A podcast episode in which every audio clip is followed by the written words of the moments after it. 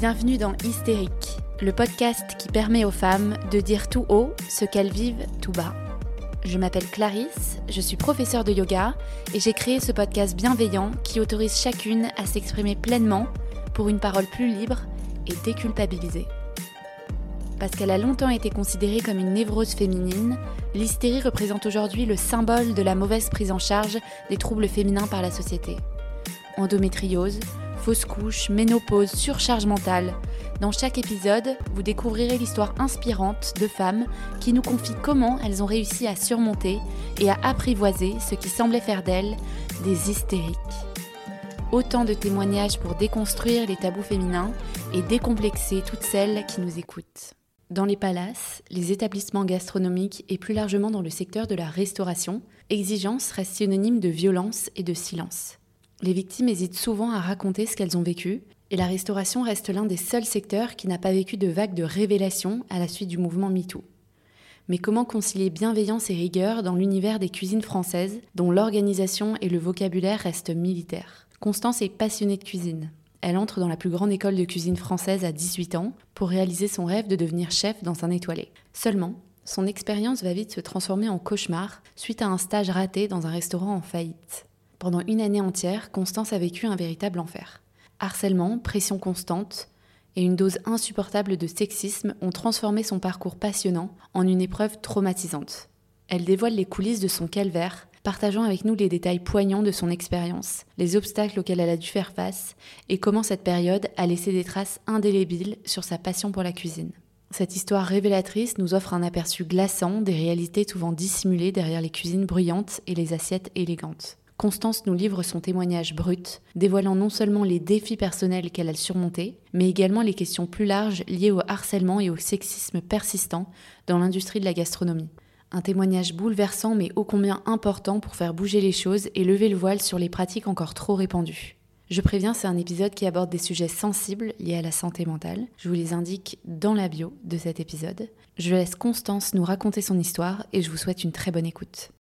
Hello Constance Salut Clarisse. Merci de me partager euh, ton histoire aujourd'hui et de nous partager ton histoire. Est-ce que tu peux commencer par te présenter s'il te plaît? Alors euh, du coup moi je m'appelle Constance, euh, j'habite en région parisienne et j'ai 28 ans et je travaille dans la communication dans une très grosse boîte. Ok, top. Et alors aujourd'hui, ouais, on, va, on va parler ensemble de harcèlement, de sexisme dans un milieu très particulier qui est le milieu de la cuisine. Euh, parce que toi, c'est ce que tu as vécu et c'est pour ça que tu m'as contacté pour, pour témoigner un petit peu et partager ton histoire. Donc déjà, merci beaucoup pour ça parce que je pense que hum, il y en a beaucoup qui ont déjà vécu des expériences un peu particulières dans ce milieu-là, mais on n'en parle pas encore beaucoup. Je sais pas s'il y a eu un balance ton chef encore. Si, je crois, non? Euh, alors, je t'avoue que justement par mon histoire, euh, qu'on va expliquer là euh, un peu plus tard. Euh, je me documente pas trop sur l'actualité de la cuisine. C'est vrai que c'est pas. Enfin, ah je pense qu'il y a eu des, des balances euh, ton chef, mais je t'avoue que je suis pas du tout à jour. Je pense que tu l'es plus que moi si tu me demandes, mais je savais pas. ça t'intéresse pas quoi Voire au contraire, tu veux plus en entendre parler en fait. Ouais, c'est ça, c'est ça. Ok. Bon, on va revenir un petit peu en arrière. Du coup. Toi, j'imagine que si tu as été dans le monde de la cuisine, c'est que tu étais, étais passionnée Ouais, c'est ça. En fait, depuis que je suis petite, euh, j'adore euh, la cuisine. Euh, et en fait, en arrivant au lycée, je me suis rendu compte, donc je suis arrivée dans un lycée un peu élitiste où tout le monde voulait faire une prépa, médecine, etc. Et moi, j'étais un peu l'alien de la classe parce que moi, tous mes, toutes mes vacances, je n'allais pas en vacances, je, faisais des stages dans des pâtisseries, des boulangeries, voilà, même dans des restos, bah, pas étoilés, mais des gros restos. Et en fait, moi, dès le début, je, voulais faire une carrière professionnalisante. Donc malgré le fait que mes profs me disaient mais non, il faut que tu ailles en prépa littéraire, euh, bah en fait moi j'étais à fond dans la cuisine et, euh, j'étais passionnée. Donc euh, après le bac, je me suis inscrite dans une école. Trop bien. Oui, c'est vrai que c'est pas commun hein, quand tu fais un bac classique. Tu avais une idée particulière de ce que tu voulais faire? Où tu voulais travailler? Euh, honnêtement, je savais pas trop. Je savais que je voulais travailler dans les étoilés. Donc j'ai fait euh, la, la, grande école de Paris, enfin même la meilleure de France. Euh, il y a plusieurs types d'études en, en cuisine. moi, c'était vraiment la cuisine dans un bachelor, donc c'était vraiment une année en trois ans. C'est un peu le top que tu peux faire. et en fait, as les premières années, c'est plutôt très pratique. Donc, tu fais beaucoup d'heures en cuisine. Et puis après, ça se spécialise un peu au point de vue entrepreneuriat et ouverture d'un business, donc d'une d'une cuisine. Mais moi, l'idée, c'était pas forcément d'ouvrir mon resto, c'était vraiment de travailler dans des étoilés. Voilà, donc euh, je savais pas où précisément, mais en tout cas, j'ai fait cette école euh, pour, euh, pour travailler ouais, dans la gastronomie, très haute gastronomie, on va dire. Ouais, ok, trop bien. Et alors, raconte les, premières, les premiers jours, les premières semaines, ton entrée à l'école. Est-ce que ça correspondait à ce que, ce que tu t'attendais? Ouais, les premières semaines, c'était incroyable. Franchement, c'était bah, c'était très intense. On avait vraiment un rythme euh, super soutenu, mais on était vraiment un peu comme une famille. Donc, en fait, l'idée dans, dans le lieu où j'étais, c'était euh, d'avoir une toute petite euh, classe. Donc, on était 10, toujours tous ensemble, et on avait un chef qui nous suivait toute l'année. Donc, c'était vraiment ambiance familiale, on va dire, et ça s'est super bien passé au début.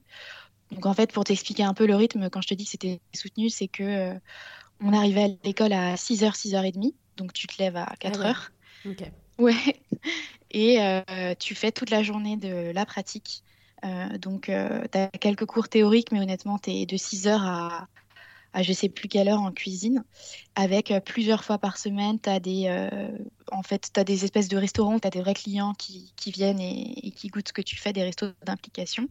Et parfois, ça arrive, mais de plus en plus au cours de l'année, tu finis vers 3 euh, heures du matin, 2 heures du matin, parce que tu travailles aussi le soir. Et donc ça, c'était c'était le début d'année, donc ça se divisait en trois temps. Tu avais le les deux premiers mois, tu à l'école. Ensuite, tu en stage pendant 3-4 mois. Et ensuite, tu revenais en fin d'année à l'école. Et donc, la première partie de, de l'année, on va dire les deux premiers mois, c'était trop bien. Franchement, euh, j'avais une classe euh, trop bien. Le chef était trop gentil. Enfin, franchement, c'était, j'étais un peu, comment dire, la favorite, on va dire. Euh, mon chef, il, m'aimait trop. Enfin, je sais pas comment dire. Euh, j'étais, il me mettait souvent en avant et j'étais celle qui avait les meilleures notes. Donc, franchement, début d'année, franchement, ça pouvait pas mieux se passer. On va dire, euh, voilà. C'était vraiment tout ce que tout ce que t'attendais, quoi. Un cadre ouais, sympa, à faire tout ce que t'aimais. Ouais, franchement, c'était c'était incroyable. Par contre, j'avais quand même euh, l'échéance de fin d'année, donc on était quoi, cinq classes, un truc comme ça. Et je savais qu'à la fin de l'année, il y avait une classe en, moins parce qu'ils allaient écrémer, euh, je, crois, je crois, deux, trois personnes euh, dans la classe. Donc ça, par contre, j'avais un peu la pression de fin d'année, mais au début, franchement, c'était trop bien. Ouais, ok. Oui, parce qu'après, c'est sélectif, en fait. C'est les meilleurs qui restent et... Ouais. faut tenir le coup aussi, j'imagine, parce qu'un tel rythme, mais bon, c'est un métier de passion. Ouais, c'est ça. Mais honnêtement, on était tellement soudés que je voyais pas les journées passer. Enfin, quand tu te dis, ouais, 6 heures, c'est tôt, mais en fait, franchement, ça passe super vite euh, Ok, trop bien.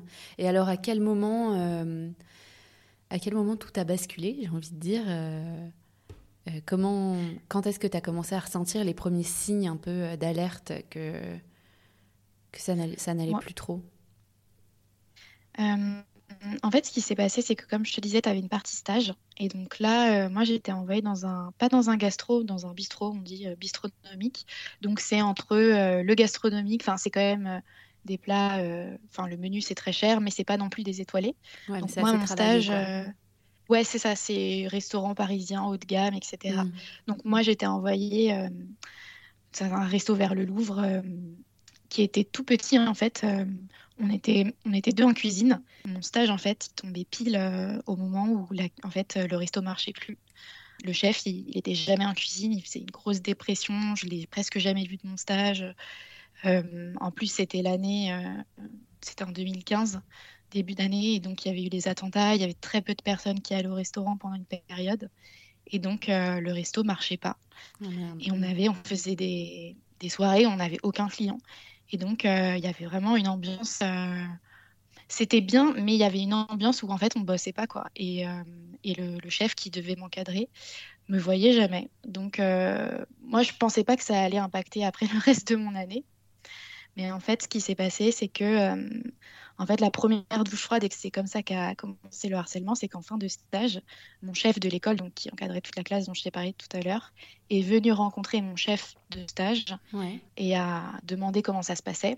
Et mon chef de stage a dit que ça se passait super mal. Donc en fait, il m'a fait un peu retomber son truc euh, de ça marchait pas dans son resto sur moi et il a dit que euh, j'étais pas du tout impliquée, que ça se voyait que j'étais pas faite pour la cuisine et tout. Et donc, euh, moi, je l'ai appris par mon chef après de cuisine qui, qui était venu me voir et qui m'avait dit qu'il était super déçu de moi. Et j'ai eu une super mauvaise note. Donc, Comme déjà, j'étais un faute. peu. Bah ouais, et puis c'était un peu une douche froide parce que moi, je, je m'attendais pas à ce que ce soit aussi sévère. Donc déjà, ça, ça a vraiment impacté, on va dire. Euh, enfin, c'était, tu vois, mon premier stage, j'étais trop contente d'être là et ça s'est mal passé. Et donc en fait, il y a eu une seconde douche froide, c'est que je suis revenue euh, en cours, du coup, vers mars, un truc comme ça. Et là, en fait, c'est là où c'est parti un peu en vrille.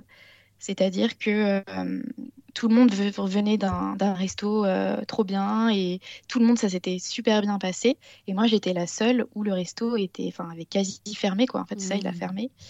Et du coup, tout le monde avait progressé, était super euh, efficace. Et moi, j'étais à la ramasse.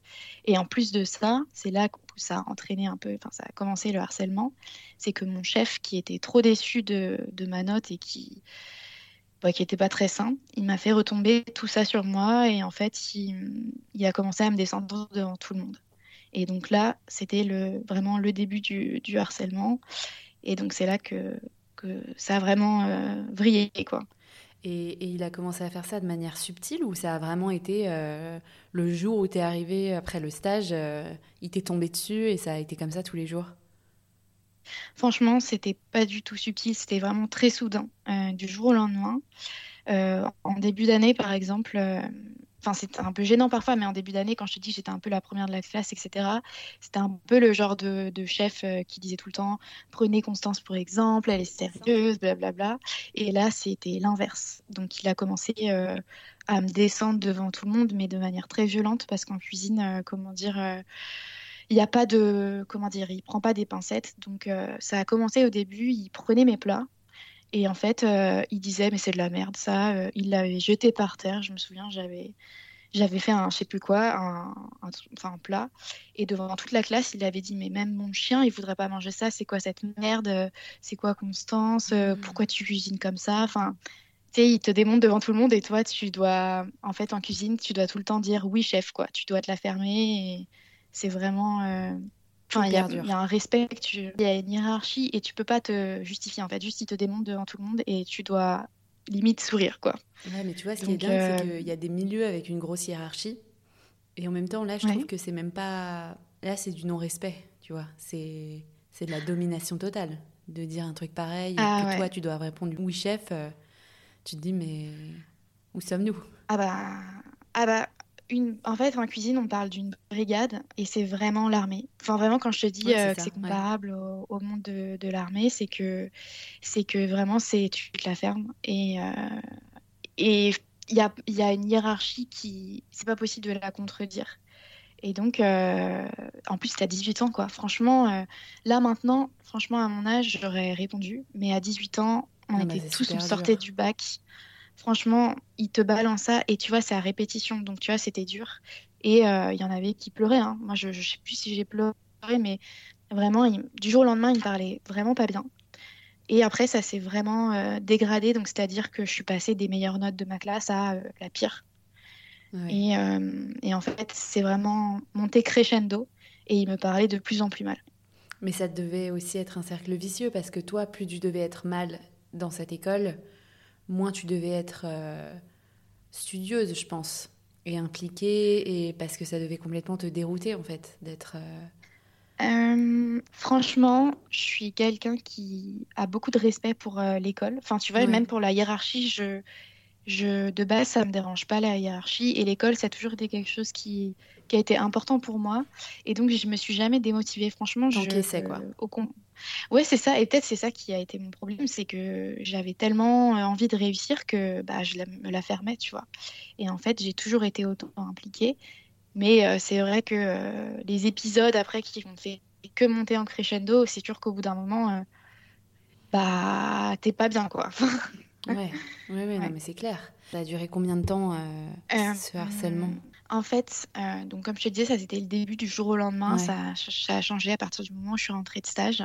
Et après, il y a, y a, vraiment eu des scènes qui m'ont particulièrement choquée en fait, et, et qui, c'est pas une scène, c'est plutôt des actes euh, euh, d'un type de harcèlement qui m'ont choqué. Euh, donc c'était les propos violents, comme je te dis, devant 30 personnes, donc en restaurant, on est en restaurant d'application. Il me dit, il me pousse, tu vois, il me pousse alors que j'étais en train de, cuisiner, et il me dit, bah bouge ton cul, Constance. franchement, enfin tu vois, c'est super vulgaire, tu vois. Il te pousse, il te rabaisse devant tout le monde, et il me dit des trucs. Enfin, franchement, je préfère pas citer, mais il est super agressif avec moi. Et euh, ça en plein service devant tout le monde. Et il me dit, hein, il me dit à ce même moment, euh, on est dans le rush là, il faut que, que tu sortes un truc du four, tu comprends pas, dépêche-toi, etc. Il me pousse.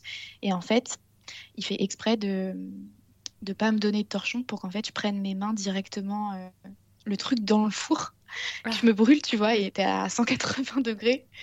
Euh, et, il me dit mais dépêche-toi, elle n'a pas le temps d'attendre, tu vois. Et en fait moi, euh, enfin j'ai pas envie de faire ça, donc je prends un torchon, je perds un peu de temps, je sors le truc du four et là il jette par terre mon, mmh. plat et il dit euh, t'es es vraiment une princesse. ok. donc tu vois c'est vraiment monté crescendo. Donc ça c'était vraiment, tu vois, c'était même pas que des propos violents, c'était physiquement difficile. Ouais, il te violentait aussi un peu physiquement quoi. Ouais, et donc ça, c'était, on va dire, euh, la première euh, premier moment physique qui a été compliqué. Euh, le second, c'est une fois où on devait faire des, on devait couper des légumes et avec une mandoline ou avec mon couteau, je sais plus, je me coupe une partie de la phalange. dans le stress, je, je coupe, tu vois, assez profondément. Et donc, je tombe dans les pommes parce qu'il y avait du sang partout. Enfin, j'étais pas bien, tu vois. Et, et là, bah, je vais à la à l'infirmerie. Et quand je rentre, il dit devant tout le monde euh, Mais ouais, mais c'est qu'une princesse. Euh, nous, euh, en cuisine, les vrais, ils restent et ils, se la ferment. Enfin, il n'y a que les princesses qui vont à l'infirmerie. C'est quoi ça Tu vois, enfin, c'était vraiment du harcèlement. tu vois, ça pouvait aller jusqu'à se blesser, tu vois. Enfin, c'était. Et si tu mettais de la biafine quand tu te brûlais ou que tu allais à l'infirmerie, c'était enfin, t'étais, une merde, quoi. un échec, quoi. Ouais, c'est ça, alors que, enfin, dans aucun milieu professionnel, c'est toléré, ça. Enfin, ça n'existe pas. Oui, et puis, je, je comprends pas en quoi euh, ça fait de toi quelqu'un de meilleur. Euh, tu vois, de, bah... subir. Euh, bah, en, fait, tu dois t'oublier dans le métier, c'est ça? Ouais, c'est ça. Puis c'est macho, en fait. C'est-à-dire que je pense que. Je veux pas faire des généralités, mais c'est quand même un milieu d'hommes. Hmm. Donc, tu vois, je pense qu'un homme, en théorie, dans la masculinité qu'on essaye de te pousser, on va mm. dire, dans le milieu patriarcal, c'est qu'un homme, quand il se blesse, il, il pleure pas, il, il dit rien, etc. Donc, en fait, euh, une femme, on attend la même chose d'elle en cuisine, mais c'est pas possible, en fait. Enfin, pourtant, j'ai vu des gens hein, qui se brûlaient, ils disaient rien. Et moi, j'étais pas comme ça, en fait. Enfin, je sais pas, je me suis coupée, je suis allée à l'infirmerie. Donc, euh, c'est un peu un truc, euh, ouais, enfin, je comprends pas trop en tout cas, c'était comme ça qu'on nous éduquait dans, dans cette, euh, dans cette classe. Quoi. Euh, et toi, tu avais des amis dans l'école, dans ta classe? Est-ce qu'il y en avait qui prenaient ta défense? Est-ce qu'il y en avait qui... Ben, au début d'année, ouais, j'ai été pote euh, avec tout le monde. franchement, ça se passait trop bien. Mais en fait, le fait que mon chef, il me démonte comme ça devant tout le monde, il, il, me harcèle, il y avait une ambiance de plus en plus stressante. Et en fait, chacun était pour soi. Donc, euh, on voulait. C'est-à-dire qu'à partir du moment où il me descendait, ben, en fait, plus personne voulait travailler avec moi. Donc, mes notes chutaient. Et en fait, tu savais qu'à la fin de l'année, il y avait une classe en moins. Et du coup, tu n'avais pas envie de te mettre avec les nuls, entre guillemets. Donc, enfin, les gens, ils ont arrêté de me parler. Et puis, au fur et à mesure, c'est ce qui s'est vraiment empiré, c'est que tu avais plus que. Enfin, il n'y avait pas seulement mon chef qui me descendait, c'est que le reste de la classe était agressif avec moi. Donc en fait, je me souviens à un moment, euh, je faisais la plonge et j'avais pas mis l'eau assez fort pour euh, nettoyer un truc. Et tu as une fille qui a mis l'eau euh, brûlante et qui m'a dit Mais c'est quoi ça il faut, on lave, Ici, on lave l'eau bouillante, quoi. faut s'ébouillanter pour faire la vaisselle. Et tu vois, c'était un peu une ambiance de, en fait, t'as même les gens de ta classe qui veulent te, Ouais. enfin, te, Te rabaisser, te quoi. rabaisser, quoi. Et donc, c'est même plus qui sont tes amis, quoi. C'est un peu, c'était ça le pire, en fait. Ouais, tu te retrouves vraiment seule. euh. Enfin, j'imagine Ouais. que ça a dû vachement impacter ta, ta santé mentale, du coup. Psychologiquement, comment, comment tu fais pour aller tous les jours à l'école, euh, pour continuer à cuisiner? Hum, ouais, j'étais tout le temps stressée. Honnêtement, quand ça a vraiment, euh, quand c'est vraiment monté crescendo, euh, franchement, je dormais plus. J'étais tout le temps stressée. Ben, ça a commencé un peu où j'ai commencé à avoir un peu des troubles compulsifs, où je commençais à manger. D'un coup, je pétais un câble. Chez moi, je mangeais n'importe quoi. Enfin, je pense que ça se traduisait surtout par euh, beaucoup de stress et des, des insomnies. Ouais. Euh, mais euh, j'en parlais pas. Hmm. J'étais vraiment isolée. Tu disais à personne, ta famille, tes amis, au- en dehors de l'école? En fait, quand tu rentres dans un système comme ça où tu passes ta vie à l'école, donc en fait, je voyais presque pas ma famille. Je vivais encore chez mes parents, mais euh, en fait, euh, j'avais presque banalisé tout ce qui se passait. C'est-à-dire qu'en cuisine, on te dit que c'est tellement normal, t'es tellement euh, enfermé dans un système qui banalise, on va dire, la violence, que même si tu te dis, mais en fait, c'est pas normal qu'on me parle comme ça, on te dit de toute façon, il faut souffrir dans ce milieu, et c'est comme ça que tu feras ta place. Et Mhm. donc, en fait, dans un sens, j'en parlais pas à ma famille, mais non plus, je me rendais pas tant compte que ça, que c'était problématique, tu vois, alors que là, avec du recul, mais bien sûr que c'est pas normal. Et donc, en fait, je me suis isolée, j'en parlais un peu à ma mère de temps en temps, je me souviens, je lui avais dit, ouais, c'est bizarre quand même, mon, chef, il me parle comme ça. Et tu vois, comme je racontais pas tout, mes parents, ils me disaient, bah, peut-être que tu te prends un peu trop au pied de la lettre, euh, prends un peu de Ouais. distance, mais tu vois, je racontais pas vraiment les détails. Oui, surtout tout le monde sait que c'est un milieu quand même assez dur, comme tu dis, un peu à la militaire. Du coup, ils devaient se dire, bon, bah, c'est normal, elle doit passer par là, quoi. C'est des horaires stricts, euh, c'est Ouais. euh, une hiérarchie hyper forte, euh, c'est des ordres. Ouais, c'est ça. C'est ça. Donc en fait, tu tu t'enfermes un peu dedans et, et ouais, tu, tu, tu as pas le recul nécessaire, surtout quand tu es très jeune comme ça. Euh. Ouais, mais du coup, Ouais. jusqu'où t'as réussi à encaisser? Comment, comment ça s'est passé la fin de l'année?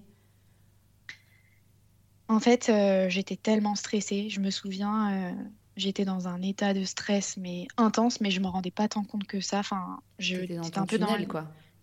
J'étais vraiment dans le déni, ouais, c'est ça, dans le tunnel. Qu'en fait, mon corps, euh, donc je passais mon CAP, tu dois passer ton CAP en juin, je crois. Et donc, euh, euh, quoi, trois semaines avant le CAP, mon corps a lâché. Et en fait, euh, du jour au lendemain, j'ai commencé à avoir euh, 42 fièvre, euh, super mal partout.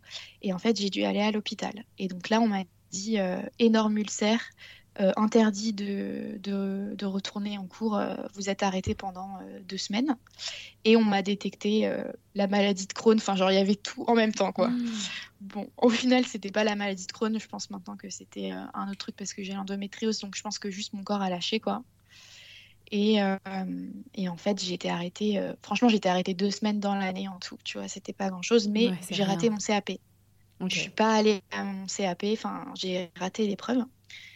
Et, euh, et en fait, euh, donc après deux semaines d'arrêt, je suis quand même retournée en cours. Il restait euh, trois semaines, on va dire, avant la fin de l'année.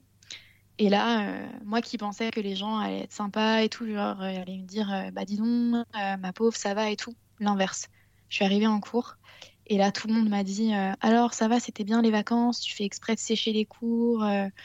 franchement, enfin, c'est quoi cette manière de, de- d'inventer des histoires? Enfin, tu vois, le truc, euh, tu sors de deux semaines d'hôpital, t'as juste envie d'être tranquille, tu vois. Ouais, c'est Et horrible.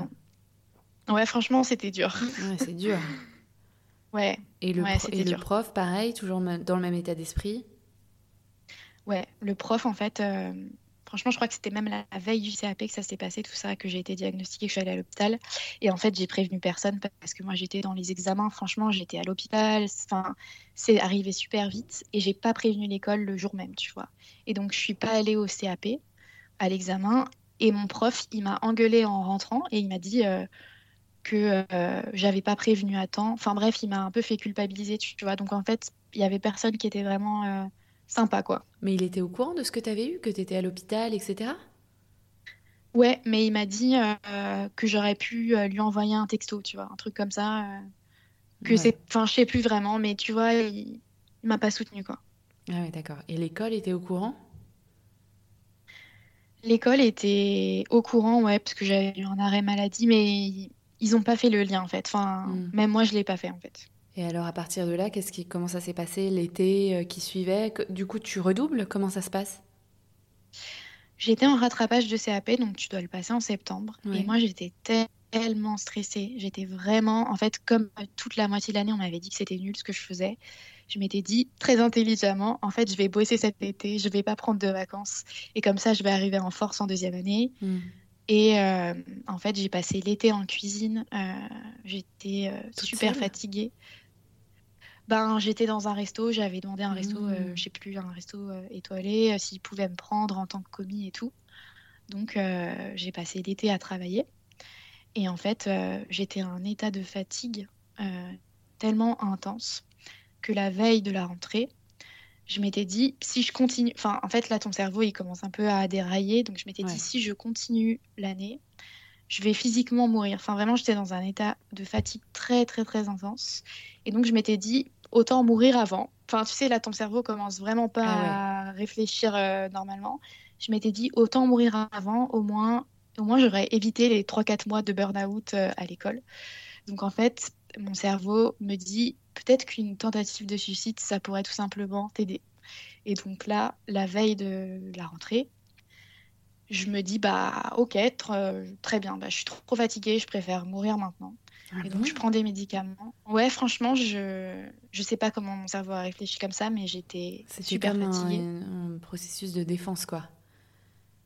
Ouais exactement. peut-être l'idée de retourner là-bas qui te t'angoissait tellement que tu t'étais dit euh, ouais. plutôt mourir que d'y retourner quoi Ouais, c'est ça. Et vraiment, euh, je suis pas du tout une personne euh, négative comme ça de base. Et là, bah, je pense que mon cerveau a, déraillé, quoi. Donc, euh, j'ai pris des médicaments. Bon, ça n'a pas du tout marché, mais je pense qu'inconsciemment, je n'avais pas envie de mourir. Hein. C'était juste mmh. que j'étais, j'arrivais pas à réfléchir. Et donc, j'ai pris des médicaments. Et là, mes parents, ils étaient là, heureusement. au final, ça s'est très bien passé. j'étais juste à j'ai été juste euh, prise par les pompiers et je... donc là mes parents ils ont compris qu'il y avait un problème.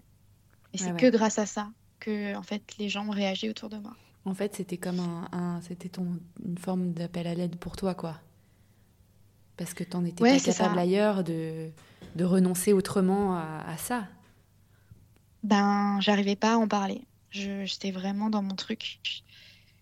Et, euh, et ouais ça s'est fini. Ça s'est pas bien fini mais au final au final, euh, j'aurais pu faire autrement, j'aurais pu arrêter l'école, mais je pense que c'était la décision que j'avais prise de, faire ça comme ça. Ouais, et puis je pense que c'est un le harcèlement et toutes ces relations comme ça toxiques que tu pouvais, euh, enfin, que là typiquement t'entretenais avec euh, avec cette école au global, ça fait que t'as pas envie de lâcher. C'est une relation super super malsaine, quoi. Ouais, c'est ça. C'est dix fois plus simple de dire j'arrête, mais en fait, toi, ça t'a mis dans un état d'esprit où tu as redoublé d'efforts, tu as arrêté complètement de vivre, en fait, euh, à côté de, de la cuisine. Ouais, c'est ça. Exactement. Donc, euh, ouais, c'est super, super dur. Et surtout que ça t'est amené jusque-là. Euh, c'est que tu as poussé ben ton corps. Enfin, on, on t'a poussé vraiment à bout, quoi. Ouais, franchement Franchement, je j'étais enfermée dans ce truc et du coup, euh, on va dire que j'étais pas normale. Enfin, j'ai pas réfléchi normalement. Et là, après ça, comment tu, enfin, t'en parles avec tes parents? Est-ce que vous vous dites que que du coup l'école c'est fini, qu'il faut que tu arrêtes, que là c'était euh, vraiment à la goutte d'eau euh? Bah, en fait, après cette tentative, l'hôpital dit à mes parents, donc les urgences disent c'est pas possible là, il faut qu'elle soit suivie. Donc euh, mes parents euh, m'envoient chez une psy qui me dit impossible que vous retourniez à l'école, euh, vous allez être hospitalisé donc dans un dans une clinique en fait qui était à Sceaux. Et ça s'appelle unité post-aiguë. En fait c'est après toutes les personnes qui ont vraiment été dans un moment aigu de leur vie qui sont envoyées. Donc c'est une petite clinique bah, psychiatrique en fait. Même si le mot est un peu rude mais que avec des jeunes. Donc des gens de 18 ans 20 ans et donc pendant plusieurs mois, euh, j'ai été euh, dans cet hôpital et j'ai été vraiment, euh, bah, du coup, j'étais plus en cours, hein, ça c'est sûr, Mais j'ai été suivie par des psys, j'ai petit à petit repris, repris en énergie. Et en fait, et en fait c'est comme ça que, que l'école, ça s'est arrêté. Mais mes parents, je leur ai tout expliqué hein, après. ils, ont, enfin, ils ont compris au bout d'un moment ce qui s'était passé. Ouais. Et, et l'école a été mise au courant de ça? Ouais, l'école, ils ont été au courant, mais euh, ils m'ont dit que ça les concernait pas. Ah, ils se sont complètement dédouanés, quoi. Ouais, ils se sont dédouanés. Mes parents, ils ont demandé une compensation financière qui a absolument été refusée. Bon, après ça, voilà. Mais euh, ils ont dit que j'étais sensible, quoi. Et que c'était pas fait pour moi, la cuisine. Ils se sont pas remis en question. Ah ouais. ils n'ont pas interrogé le prof, euh, ils n'ont pas mené l'enquête auprès des, des gens qui étaient dans ta classe Dans ma classe, je sais pas. Plus personne m'a jamais recontacté du jour au lendemain. Ah je sais pas du tout. Ouais, franchement, euh, personne ne m'a envoyé de message. Je sais pas ce qui s'est passé après entre les profs et, et l'administration. Mais j'ai eu un entretien avec mon chef, euh, mais vraiment un an après. Ah. Où je lui ai dit, ouais, vraiment longtemps après, parce que j'étais trop faible en fait euh, à la rentrée. Et je lui ai dit ce que j'avais sur le cœur, et voilà, mais il était vraiment impassible. Enfin, Ouais, franchement, euh, j'ai pas renseigné entre temps, mais je, il est encore à l'école, hein, c'est sûr. Je, vois très bien qu'il est à l'école, mais je me suis pas renseignée sur ce qu'ils avaient fait, hein, ce qu'ils avaient mis en place en fait, parce que je pense que j'étais vraiment pas la seule. Je sais qu'il y a eu d'autres personnes qui ont aussi euh, mal fini, on va dire. Ah oui, c'est vrai. Euh, ouais, ouais, ouais. Je... Là, je suis plus, mais je sais qu'à l'époque, quand j'étais hospitalisée, je m'étais un peu renseignée, j'ai contacté d'anciens élèves, hmm. et on n'était vraiment pas les seuls à, dans ce cas-là. Donc, euh, je ne peux pas te dire là ce qu'ils ont mis en place, mais, mais voilà. Eh ben dis donc. Et toi, partir de là, du coup, tu décides euh, d'arrêter l'école? Mais mm, du coup, j'imagine que ça a été une décision hyper dure à prendre. Ouais, c'est ça. Bah, en fait, euh, déjà, j'ai... Ben, c'était terminé, moi, la, la cuisine. en plus, après ça, j'ai fait vraiment des très longues années de TCA, donc j'ai été anorexique. Donc euh, impossible pour moi de, de ne serait-ce que d'entendre parler de, de, nourriture ou trucs comme ça. Ah Vraiment, j'ai été... Euh, ouais, ouais, je... donc après l'école, euh, en fait, j'ai eu une première hospitalisation pour tentative de suicide pour me reconstruire. Enfin, c'était vraiment basé sur la dépression. Ma première hospitalisation, puis ma seconde, qui s'est fait juste après, quelques mois après c'est parce que euh, j'étais anorexique. Donc, là, en fait, euh, moi, je pouvais plus manger après ça. Enfin, j'arrivais même pas à me faire à manger. Tu vois, c'était ah ouais, tu impossible. plus. Euh, tu... Non, non, c'était un dégoût. Non, c'était un dégoût total en fait de tout ce qui était en lien avec la cuisine. Du coup, j'ai j'ai perdu beaucoup de poids.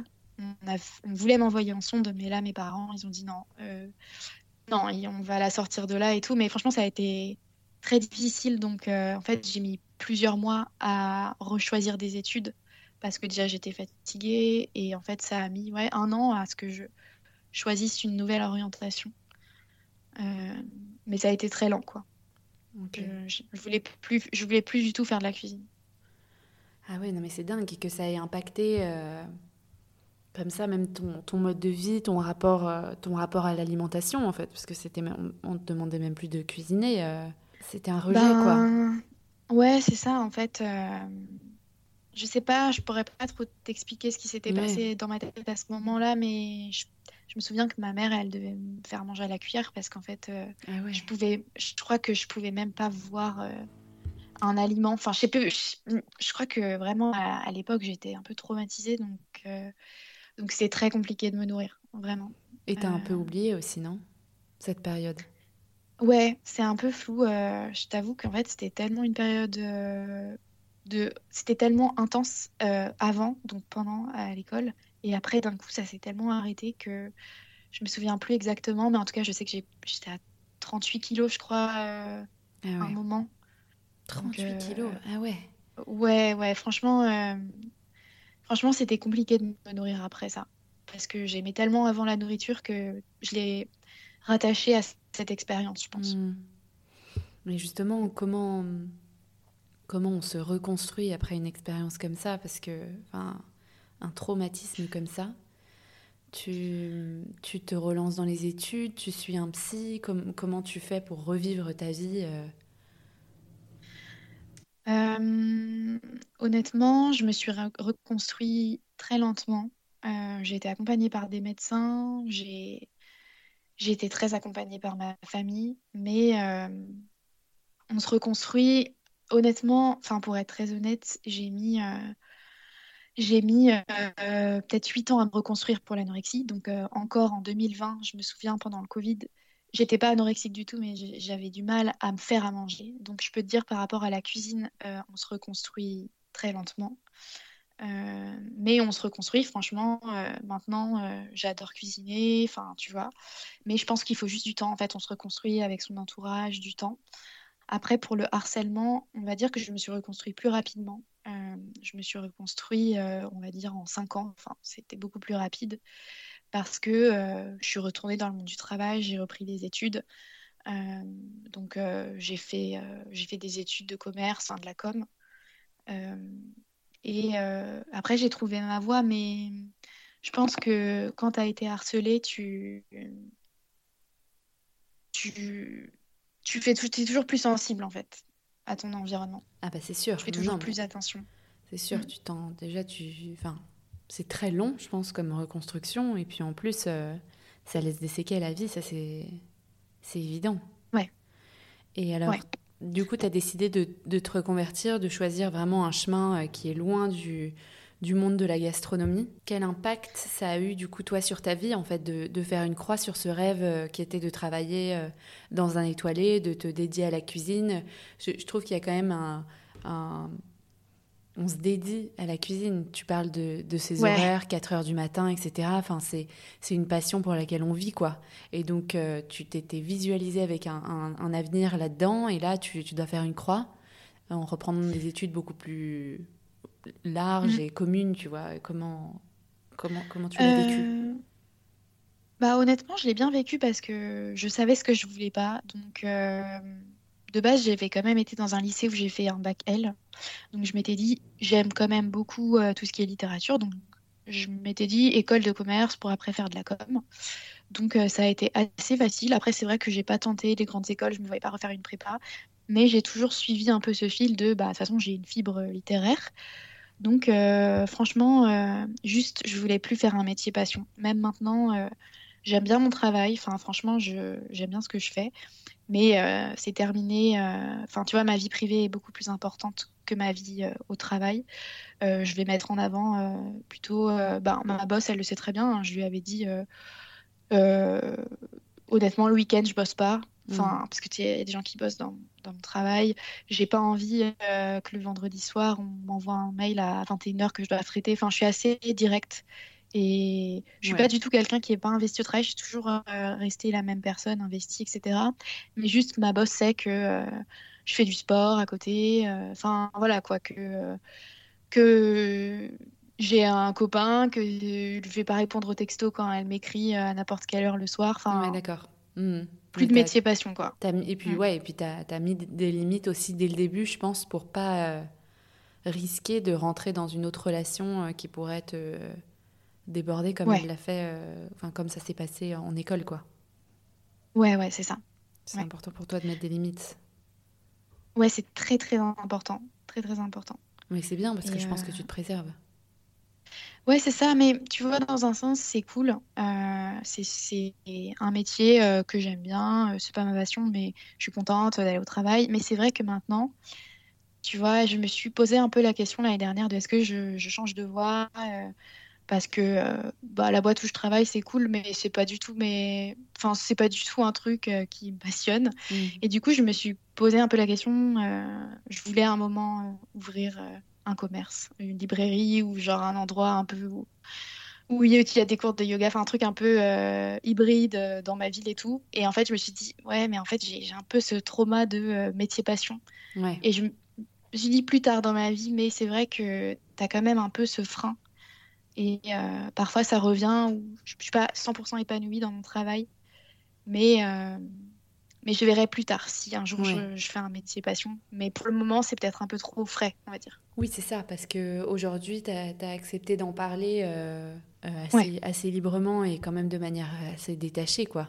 Euh, mais parce que ça fait, ça fait, ça fait longtemps. Ouais, ouais, bah, ça fait dix ans maintenant. Ça fait dix ans. Est-ce que tu aurais pu venir en parler à mon micro il y a deux ans, euh, tu vois? Non, non. Et d'ailleurs, euh, tu sais que, à part mon copain, ma famille, et personne en fait, j'en parle jamais. Enfin, honnêtement, je... ma meilleure amie sait que j'ai été à l'hôpital parce que j'étais pas joignable pendant plusieurs mois. Mais je lui ai jamais parlé de, de ce qui s'est réellement passé parce qu'en fait, je considère que c'est du détail et que le plus important, c'est la reconstruction. Donc, c'est vraiment de profiter de mes amis, de ma famille, etc. Ah Mais je suis pas du tout quelqu'un qui va me plaindre. Non, elle ne sait pas les détails de tout ça. Et je pense qu'aussi, c'est un peu une nouvelle étape maintenant d'en parler à ton micro et de me dire qu'en fait, bah, on peut en parler. Euh, voilà, enfin, c'est pas du tout un tabou. Mais c'est vrai que j'ai jamais été dans la plainte à raconter mes problèmes. Vraiment pas. Je, je, je suis plutôt à avoir l'aspect positif que aller raconter des trucs comme ça à mes potes et tout. Donc, euh, on va dire que je les ai un peu protégés. Et, maintenant, c'est vraiment, je commence progressivement à en parler, mais ça me constitue pas, on va dire, tu vois. Quand on me rencontre, c'est pas, je suis pas la personne qui s'est fait harceler. Ouais, d'accord. Tu parles pas de ton expérience en cuisine ou alors euh, tu dis juste que tu as fait une étude, enfin un an d'études et que ça, t'a pas plu, quoi. C'était pas pour toi. Ça. Mm. Ah ouais, c'est dingue. Je pensais pas que tu en avais jamais parlé. Et euh, c'est ben, bien, c'est une nouvelle étape, je pense, dans ta reconstruction. Ouais, c'est ça. Je, je suis plus pour voir l'aspect positif et. Mm. Ouais, mais. Mais si on me demande, si ma meilleure amie me demande, je lui en parlerai et tout. Mais c'est mm. juste que j'ai jamais voulu passer trop de temps et tout. Enfin, tu vois, je pense qu'il faut plutôt raconter des trucs positifs que. Ouais. Mm. Bah, justement, en parlant du positif, euh, en, partageant ton histoire aujourd'hui à, ce micro, euh, euh, tu contribues largement à sensibilité sur des réalités qui sont souvent méconnues, notamment mm. aujourd'hui dans le monde de la cuisine. quel message, toi, t'aimerais faire passer en, racontant ton histoire bah, Plusieurs messages. D'abord, je dirais que ne faites pas comme moi, parlez-en. C'est vrai qu'on a tendance à à rester seul. Euh, là, c'est plus large que le monde de la cuisine. Hein. Vraiment, dans le harcèlement au, global, il faut en parler. Même si euh, c'est pas facile, euh, c'est pas bien de rester dans son truc parce qu'en en fait, t'as pas le recul nécessaire. Donc, je dirais d'abord ça. Et puis aussi, la deuxième chose, c'est bah, fais-toi confiance parce que moi, sur le moment, je me disais, en fait, c'est moi le problème. Peut-être que je suis trop à prendre les trucs au pied de la lettre. Je suis trop pragmatique. Quand il me dit que c'est de la merde ce que je fais, bah, je le prends pour moi. Et en fait, j'avais ressenti un truc, je me disais non, mais en fait, c'est pas si normal que ça. Et je m'étais pas fait confiance, je m'étais, je m'étais pas dit, mais si, en fait, ton sens, personne ne doit te parler comme ça. Et dès que en fait, tu as un petit pressentiment, il faut t'écouter. Et généralement, tu as souvent, c'est un humain, donc tu sens quand il y a un danger. Et moi, je dirais que vraiment, quand tu as des, des petites intuitions, il faut t'écouter. C'est mmh. vraiment euh, la chose que, que je conseillerais. Et surtout, bah, la, finalité de l'histoire, c'est qu'on s'en sort. Enfin, franchement, euh, enfin, je suis trop heureuse de vivre. Je suis trop heureuse de toutes les personnes que j'ai rencontrées, même de mon travail. Enfin, franchement, de m'être euh, reconvertie. Je suis trop contente et, il faut que garder les choses euh, positives dans cette histoire. On peut, on peut s'en sortir. Mmh. Oui, et puis que ce soit dans le milieu de la cuisine ou ailleurs, au travail ou dans une relation amoureuse, dès qu'il y a des mini signaux qui nous disent alerte, alerte dans le cerveau, c'est que c'est le moment de partir, quoi. Ouais, ouais, ouais, faut faire confiance. Et, euh, et aujourd'hui, est-ce que tu cuisines? Est-ce que tu t'es remise à, ouais. à cuisiner? Ouais, j'adore cuisiner. Ah, Franchement, je... ça a été très long, comme je te disais, en 2020. Ça s'est fait progressivement, mais maintenant, j'aime trop inviter. J'ai je passe pas alors comme je te disais je passe pas ma vie à regarder l'actualité de la cuisine hmm. ça m'intéresse plus je t'avoue. Mais euh, franchement, on adore aller au resto avec mon copain, j'adore faire à manger. Donc, c'est pas du tout quelque chose qui, qui est encore présent. Trop bien. Non, mais ça, c'est bien que tu ouais. te réconcilier avec la cuisine. Ouais. Qu'au moins, tu retrouves ça à côté de ton travail, quoi. Ouais, c'est ça. Ta passion initiale. Trop bien. Bah, merci beaucoup, pour Constance, pour ce, pour ce témoignage. Pour terminer, est-ce que tu peux nous dire quel autre sujet féminin, qui selon toi n'est encore trop tabou, tu aimerais qu'on aborde dans un prochain épisode? Ouais, bah, j'avais réfléchi à deux sujets. Le premier, c'est euh, être maman solo. Alors, euh, solo euh, parce que tu le choisis, mais aussi solo où tu peux te retrouver comme ça, être toute seule, à mmh. éduquer ton enfant. C'est vrai que c'est un sujet. Je sais pas si tu as déjà fait un podcast dessus, mais. Non, mais j'aimerais bien. Ouais. Ouais, ça m'intéresse. Et le second sujet auquel j'avais pensé, c'est parce que ça, ça a touché quelqu'un autour de moi et dans mon entourage, c'est avoir un enfant qui est atteint d'un handicap. Comment, en tant que maman, tu, mmh. tu, tu vas être physique ou mental, tu vois, tu, comment tu te construis en tant que maman, mmh. comment tu, tu fais accepter ce handicap aux personnes qui t'entourent. Enfin, franchement, c'est un sujet qui m'intéresse beaucoup. Ouais. Euh, je sais pas du tout si tu l'as déjà fait, mais ça m'intéresse. J'ai déjà fait, euh, tu l'écouteras, c'est avec euh, Myrina qui nous parle de son enfant extraordinaire. Et c'est sa petite fille qui, est, qui est autiste, qui est diagnostiquée autiste. Ok, d'accord. effectivement, on parle de comment elle a dû déconstruire l'image de la maternité qu'elle s'était faite hmm. avant de devenir maman. Ok, euh, bah ouais, carrément, j'écouterai. Mais avec plaisir pour euh, aborder à nouveau ce sujet, parce que c'est vrai que c'est un, c'est un sujet euh, très intéressant, je pense, qui touche plein de femmes, plein de parents. Mm. Et je crois que, alors j'ai plus le chiffre, vous écouterez dans l'épisode, mais c'est genre un, un, couple sur deux hein, qui divorce quand ils ont un ah enfant handicapé. Mm. Donc, donc ouais, c'est, c'est énorme, donc ça, ça concerne des couples. Enfin, c'est, je pense que personne n'est assez mm. accompagné dans cette, euh, dans cette épreuve. En tout cas, merci beaucoup Constance. Euh, je J'espère que ça aidera beaucoup de personnes qui nous écoutent, qui travaillent en cuisine ou pas, qui ont une expérience similaire ou pas, ou qui ont eu des, des connaissances, qui ont vécu un petit peu ce que toi, tu as traversé. Euh, et, que, et que, voilà, que chacun n'hésite pas à en parler autour d'eux. C'est vraiment le, le plus important et vraiment d'oser parler parce que c'est pas c'est pas c'est pas de notre faute euh, mm. et c'est qu'il y, y, y, a un problème dans le dans le système quoi. Ouais. Bah, je te dis à très bientôt Constance. Merci Clarisse. Merci, salut. J'espère que cet épisode vous a plu. Un grand merci pour votre écoute. Si vous souhaitez soutenir le podcast, n'hésitez pas à vous abonner et à mettre 5 étoiles sur votre plateforme d'écoute dès que vous avez un petit moment. Vous pouvez également me laisser un commentaire ou me contacter directement sur le compte Instagram hystérique.podcast pour partager votre histoire et à votre tour libérer la parole. Je vous dis à la semaine prochaine.